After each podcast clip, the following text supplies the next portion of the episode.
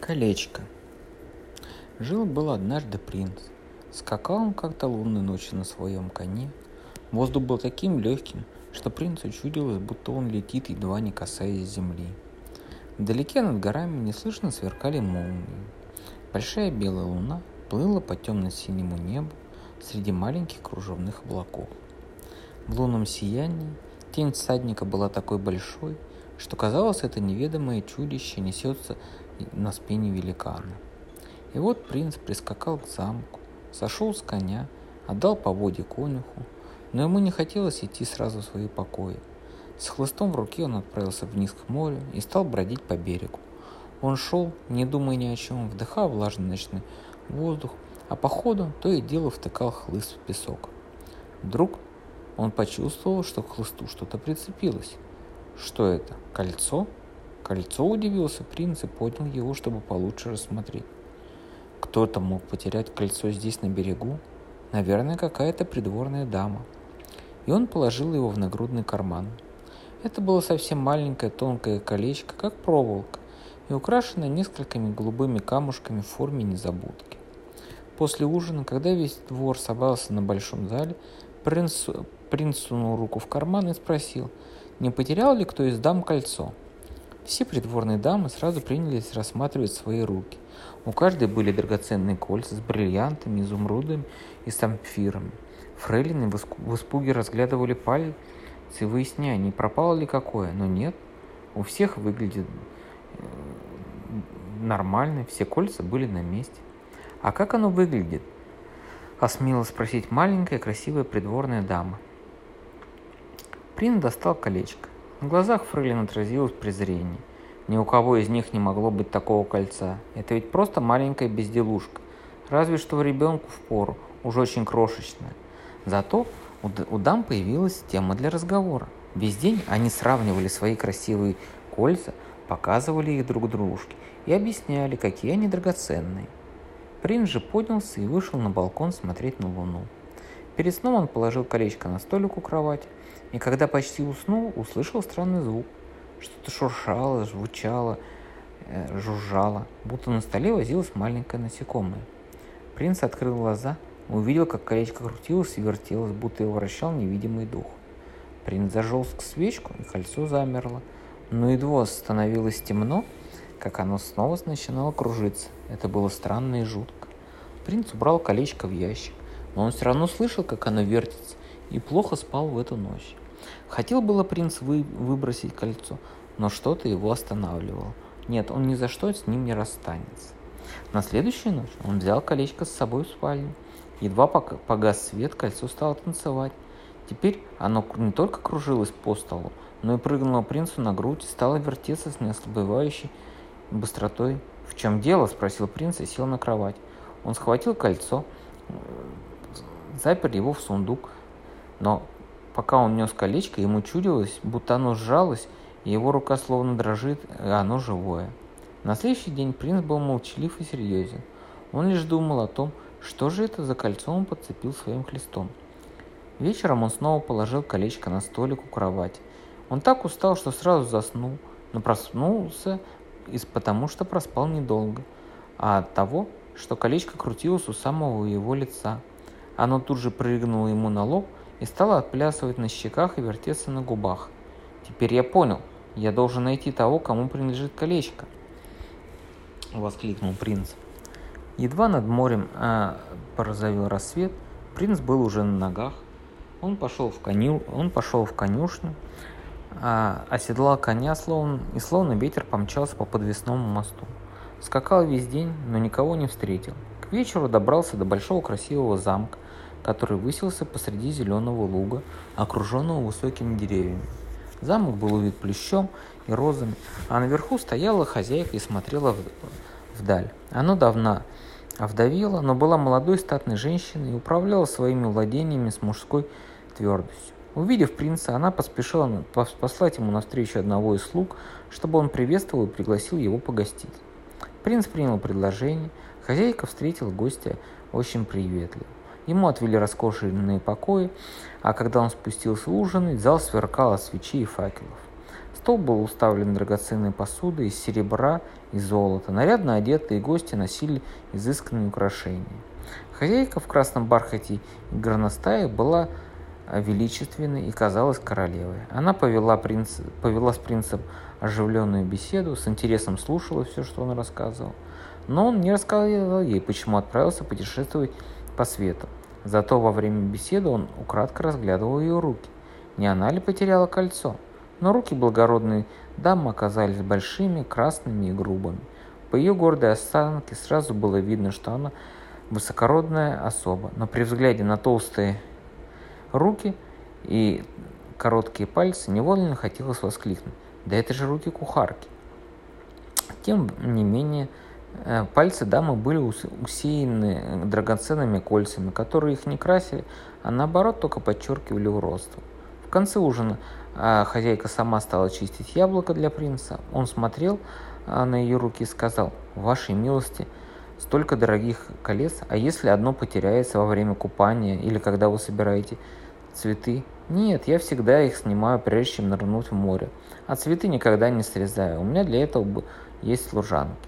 Принц помолчал, потом достал кольцо, которое носил на шнурке на шее. «А это, по-вашему, что за колечко? Такое малюсенькое?» изумилась хозяйка, попробовала одеть себе на мизинец. Не, оно мне даже на кончик пальца не годится. Наверное, какому-то ребенку принадлежит. Да, бедному ребенку. А откуда оно у вас? Что не могу сказать, ответил принц и спрятал колечко. Хозяйка испытующе посмотрела на гость, и, они заговорили о другом. Но на, а на следующее утро, еще до восхода солнца, принц ускакал прочь. Ребенок, думал, вглядываясь в горизонт. Ребенок, бедный ребенок. Где же мне его искать? Он ехал лесами, полями, лугами и долинами. И когда солнце встало в зените, подъехал к большому поместью, расположившемуся посреди зеленых полей и цветущих садов. Издали он увидел, что во дворе собралось много народу, и до его слуха донесли звуки скрипок и труб. Присмотревшись, он увидел, как справляли свадьбу – на высоком крыльце стояли жених с невестой. Невеста в короне, украшенной лентами и цветами, жених в куртке с блестящими серебряными пуговицами и черной фетровой шляпе. Молодые улыбались счастливой улыбкой. Во дворе отплясывали юноши и девушки, пар пятьдесят не меньше. Принц тихонько остановился и наблюдал за танцующими. Но вот танец закончился, и все уселись отдохнуть на скамейке под липами. Тогда принц подъехал поближе. Все взгляды устремились на незнакомого всадника, появившегося так э, неожиданно. Принц поднял вверх колечко и крикнул. «Если среди гостей так, кто потеряла колечко?» Все девушки спорхнули, бросились э, к, к всаднику. «У меня, у меня пропало кольцо». Некоторые окружили принца и смотрели, а нет, у меня совсем другое, они отвечали одна за другой. А потом заговорили все громко и весело. Ну вот опять заиграла музыка, и э, парни с девушками пустились в пляс. А принц печальный поехал дальше. Наступил вечер, принц устал и больше уже не подгонял коня, пустив его шагом по берегу реки. Вдруг он заметил женщину, одетую во все черное. Она шла, опустив голову, словно искала что-то среди камней. Когда принц поравнялся, он увидел у нее очень красивое лицо, но она казалась печальной, и в больших черных глазах на бледном лице было много боли и страданий. Он придержал коня и спросил участливо, «Что ты ищешь? Ты потеряла что-то, что тебе очень дорого?» Лицо женщины было еще более печальным вблизи. Она смотрела на принца, и э, губы ее задрожали. «Я потеряла все. Я что имела в жизни мужа, дом, достаток. Осталось у меня только колечко, подарок покойного супруга, которое я собиралась продать за хорошую цену, но потеряла и не знаю где и как. А с ним пропала и теперь моя последняя надежда. Остается только просить милостыню.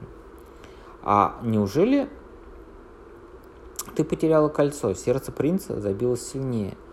Неужели это то кольцо, что носит а, он на, на груди? Но ведь все, кто видел ли кольцо, говорили, что оно ничего не стоит. А вот это не твое колечко? Женщина лишь горько улыбнулась в ответ. Не, мое было с дорогим бриллиантом, а это дешевая безделушка. Тогда принц достал кошелек, полный золотых монет, высыпал их на, на ладони несчастной женщины. Этого тебе хватит на первое время. Деньги могут помочь тебе, а вот мне в мире больше никто не поможет. Не успела женщина поблагодарить принца, как его и след простыл. Дни и ночи он скакал дальше, но не встретил никого, кто бы узнал кольцо, что он носил на груди. Он не снимал его со шнурка. Оно уже не билось так сильно, как в первую ночь, но постоянно тихонько шевелилось, словно схлипывая. И принцу казалось, что кроме ударов собственного сердца, он слышал какие-то другие, печальные тихие удары. С каждым днем он, и с каждым днем он любил кольцо все больше и больше. Вот ранним утром принц выехал к бурной реке. На другом берегу возвышалась гора. Казалось, она была окутана синим покрывалом. В солнечных лучах она сверкала, словно огромный золотой костер. Цвела жимолость. Это была такая красота. Принц не мог удержать радостный смех. Ему захотелось забраться на гору и поближе посмотреть на это великолепие. Но оказалось все не так просто. Моста не было, брода тоже. Ну, придется переплывать вплавь, решил принц и направил коня в бурный поток. Не опасаясь, что может промокнуть с ног до головы, принц совсем закрунчинил, но опасаясь, что может промокнуть с ног до головы, а конь выбился из сил, стараясь э, справиться с течением. Принц закручинился. Все его долгие поиски оказались несчетными, так что его даже обра- обрадовала возможность потягаться силами с быстрой рекой. Наконец, он добрался до противоположного берега и остановился перевести дух. Пока конь отфыркивался и от- отряхивался, над ними возвышалась гора, такая крутая, что рядом, что верхом туда было не забраться. Принц э, пустил коня пастись по зеленому лугу, а сам принялся карабкаться по узкенькой, извилистой горной тропинке, которая сквозь лес вела к самой вершине. День задался жаркий, идти к вершине в прохладной тени было приятно. Золотистые зайчики проникали сквозь листву и танцевали на земле. «Почему я решил пойти такой неудобной дорогой?» – думал принц. «Куда я стремлюсь?» Он слышал, как сильно билось его сердце – но различал и слабые удары маленького колечка. Они казались ему еще более беспокойными, чем прежде. Тик-тик, тик-тик, почти ясно раздавалось в тишине. Вдруг принц услышал журчание воды и почувствовал, что ему хочется пить. Теперь он хотя бы знал, куда направляется. Он решил дойти до источника и напиться. Все громче становился звук льющей воды, и, по густой, и вот в густой листве каштанов забрежил рассвет – еще несколько шагов, и принц подошел к источнику, который бил из скалы. И он замер. Он был не один. Перед источником стояла девушка, подставив под струю воды ведро. Другой лежала рядом с ней. Девушка была босая, в короткой юбке, белой блузке. Русые косы спадали с пояса. Она стояла, подбоченившись к нему спиной, так что лица ее принц не видел. Ведро наполнилось, девушка обернулась, в светлых глазах мелькнуло удивление но она поклонилась ему, потом поставила под струю второе ведро. Когда оно наполнилось, девушка повесила оба ведра на перекидной ремень, лежавший на траве. Принц улыбнулся незнакомке, но она не ответила э, ему улыбкой. На лице ее застыло спокойное серьезное выражение, и вдруг принц сделался серьезным. «Пожалуйста», — попросил он, — «дай мне напиться». «А из чего ты станешь пить?» — спросила девушка. Голос ее оказался нежным, словно музыка. «А, «Знаю», — воскликнула она, — «подойди, я помогу тебе». Принц подпешил к источнику, а девушка сложила ладони, словно ковшик. Она поставила руки под струю, под струю и набрала воды. «Пей!» — крикнула она и радостно засмеялась. Принц вмиг выпил. «Еще!» — сказал он. «Дай мне еще воды!» Девушка снова сложила руки, набрала воды. Принц наклонился и вдруг замер, а, увидев удивительную перемену в лице девушки. Она покраснела, ее глаза голубые, как летнее небо, потемнели и сделались черными. Девушка заметила шнурок на шее принца, торопливо схватила кольцо, которое выскочило, когда он наклонился. «Мое колечко», — проговорила она, — «так ты нашел его?» Она надела э, кольцо на левый мизинец, и оно скользнуло на палец легко, словно вернулось на место. «Колечко мое», — прошептала девушка и посмотрела на принца глазами полными слез. Она села на траву под каштаном, медленно вертя кольцо на пальце, глядя на него с такой нежностью, словно это было живое существо. «Чем тебе дорого это колечко?» – спросил принц, э, садясь рядом с ней. Его дала мне моя матушка в день своей смерти. Я была тогда еще маленькая. Оно, она сказала, оно убережет тебя от всех напастей. А если попадешь в беду, брось его в море, и оно найдет тебе защитника. Хм, оно его нашло, улыбнулся принц. Он взял девушку за руки, оно, оно звало и манило меня, и не оставляло в покое, пока я не нашел тебя здесь, в горном лесу. Скажи, какая с тобой приключилась беда. Ах, вот как все вышел, прошептала девушка, опасливо глядя вокруг. Я живу в услужении горного тролля. И девушка рассказала печальную историю своей жизни. Она родилась в замке, должна была стать прекрасной, юной, знатной принцессой, но рано потеряла мать. В 15 лет приехал князь из чужой страны, захватил замок, убил отца, а ее увез в плен. Принцесса стала жить у этого чужеземного князя. Она ни в чем не знала еды, ей давали прекрасную пищу, одежду, но ей не разрешалось выходить из замка. Лишь из окна башни она могла увидеть цветущие лука. Однажды князь объявил ей, что, чтобы она готовилась к к свадьбе через три месяца он выдаст ее замуж за своего сына. Князь считал, что это большая честь для меня, сказала девушка и печально посмотрела на сына. Но я знала, что это не честь и позор. Мой жених был здоровенным и грубым, как великан. Лицо его красное, как вино, а ел он так, будто брюхо набивал медведь. И был вечно пьян. Я бы скорее умерла, чем стала его женой. Все же девушка притворилась, будто согласна выйти замуж, но поставила условие, что она сплетет веревку для якоря в подарок жениху. Когда работа была ста... будет закончена, она станет женой княжеского сына. И вот девушка стала плести веревку из самой прочной пеньки. Веревка получилась такая длинная, что достала из ее окна до поляны внизу. И в тот вечер, когда должна была состояться свадьба, девушка заперлась в своей комнате, привязала веревку к столбу у окна и спустилась вниз – а как только оказалась на земле, помчалась прочь и спряталась в лесу. Забралась в самую густую чащу и там заснула. На следующее утро она проснулась от того, что кто-то щекотал ее лоб. Открыв, она увидела отвратительнейшую морду. Это был горный тролль, который вышел на прогулку, а щекотал он ее травинкой. Он был наполовину человек, наполовину медведь. Лапы покрыты черной шерстью, а изо рта свешивался длинный красный язык. Как я испугалась, даже дышать от страха не смела. А тролль рассмеялся и сказал, вот я нашел тебя, голубушка. Теперь ты будешь за мной ухаживать, готовить еду, вносить воду и хворост, станешь моей любимицей.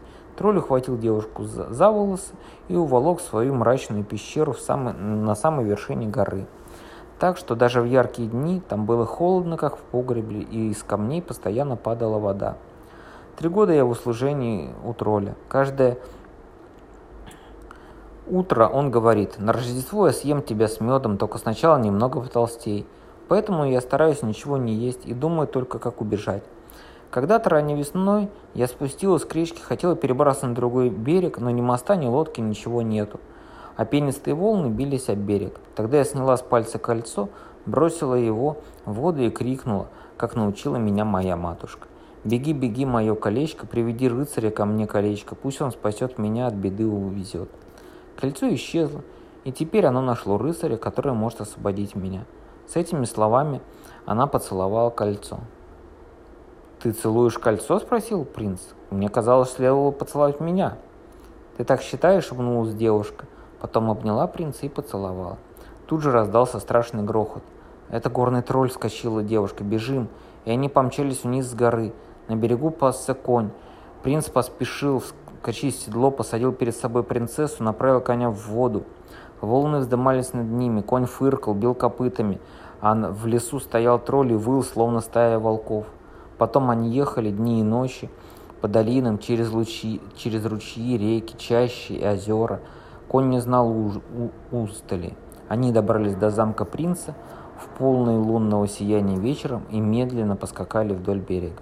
Принцесса сидела, завернувшись в плащ принца. Она приподняла капюшон и посмотрела вниз с дороги.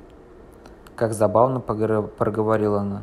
Если судить по тени, то на лошади всего один всадник.